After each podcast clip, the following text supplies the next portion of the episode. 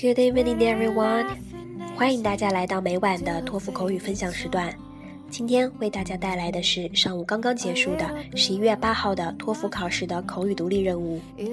今天的考试出了 A、B 两套考题，大部分同学们考的是我们练过的熟悉的话题，但其中一小部分的同学考的是另一套相对来说没那么熟悉的题目。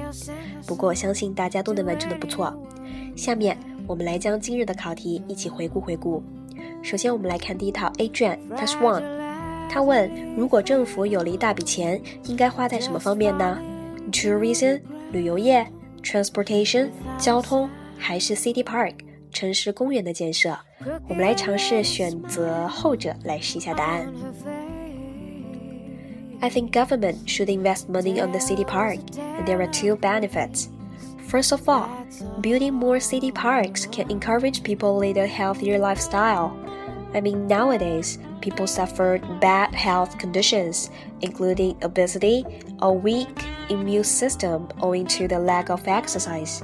So, if the government spend money on building more city parks, people will have more places to have a walk, running, or playing some sports to reduce their strains and stresses of their hard working and study.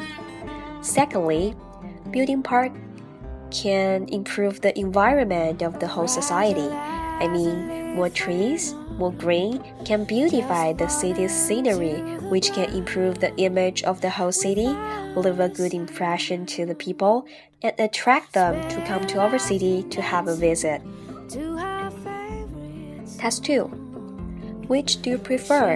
A job in a distant city with a high salary or a job in your current city with a low salary？这个题目呢是我们在昨天有讨论过的。他问你是情愿在一个比较遥远的城市拿一份较高的薪水，还是宁愿待在自己的地方，但却拿着相对来说稍微低一点的薪酬呢？我们当时说的是高薪资，对不对？我们来回顾一下哈。As far as I am concerned. I prefer a high salary job in a distant city, and here are my two reasons. First of all, high salary can enhance our life in an all round way. I mean, we can use our salary to take some advanced course to elevate us into another level. Like taking MBA course can teach us the financial management, or taking some science course to meet the need of the curiosity of the new inventions. Also, we can use our money to relax ourselves, just like visiting the opera, traveling all around the world, or buying some famous brands or luxuries for rewarding and motivations. Secondly, distant cities will never ever be a problem because of the highly developed transportation people can choose the airline, ship, or high speed train to get back home and won't take for a long time. 下面我们来看第二套 B 卷 Task One。What is the most important characteristic of the apartment to live in？你认为一个公寓最重要的一个特点特质是什么呢？那么我们尝试从学生住的公寓的角度出发，这个公寓肯定得要 有比较完善和发达的设施，同时得比较舒适。那么我们来看一下答案。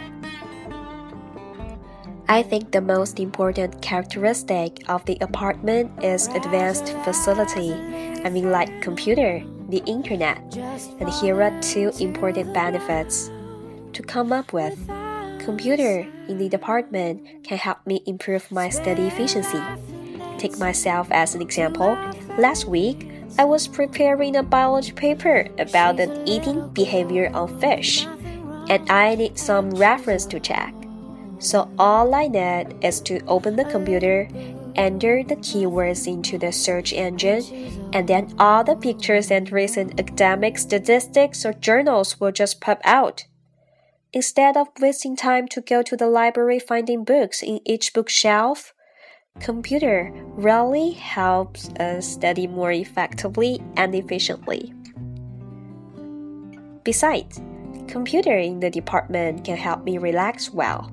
I mean, sometimes I'll feel exhausted after the strains and stresses of the study, but with computer, I can listen to the music, shopping online, read novels, or playing video games. Test 2. Some people prefer watch film or concert with a group of friends. Others prefer to watch films or concert alone. Which do you prefer?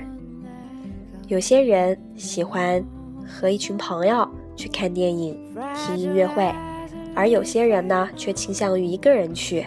你选择什么呢？我们来选择和朋友一起，那么这样可以互相交流， 或者当我有疑问的时候可以向朋友请教，同时还可以增进和朋友之间的感情。我们来试一下答案。I would definitely prefer to watch films or concert with a group of friends for the following two reasons. First of all, it can help me have a better understanding of the movie.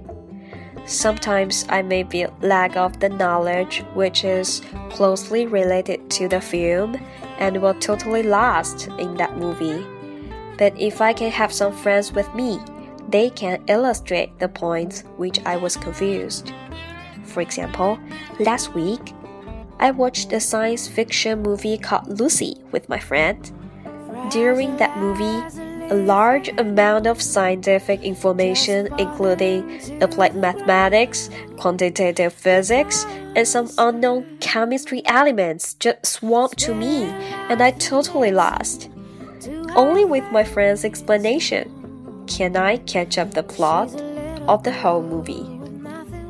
Secondly, watching movie or, or concert with a group of friends can share feeling with each other in that way we can improve the relationship with our friends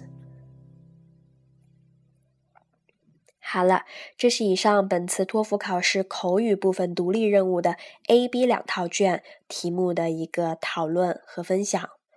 那么本次托福考试再次出现了 A、B 两卷，考到 A 卷的同学基本没有悬念，都是熟悉的题目。但是 B 卷的同学可能就没有那么好运喽。不过，这也同时给那些指望靠预测而背答案的同学带来些许不顺。所以，最终想要在考试中取得一个好的成绩，还得凭大家的真才实学。我们的托福口语平台为大家提供考试可能出现的独立话题的预测，但更重要的是借此平台让同学们更多的看题、练题。希望同学们再接再厉。晚安，下次见。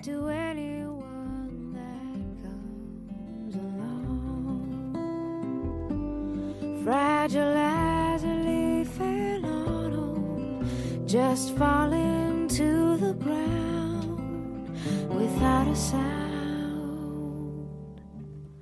Crooked little smile on her face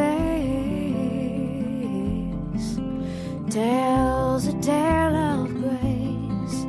That's all.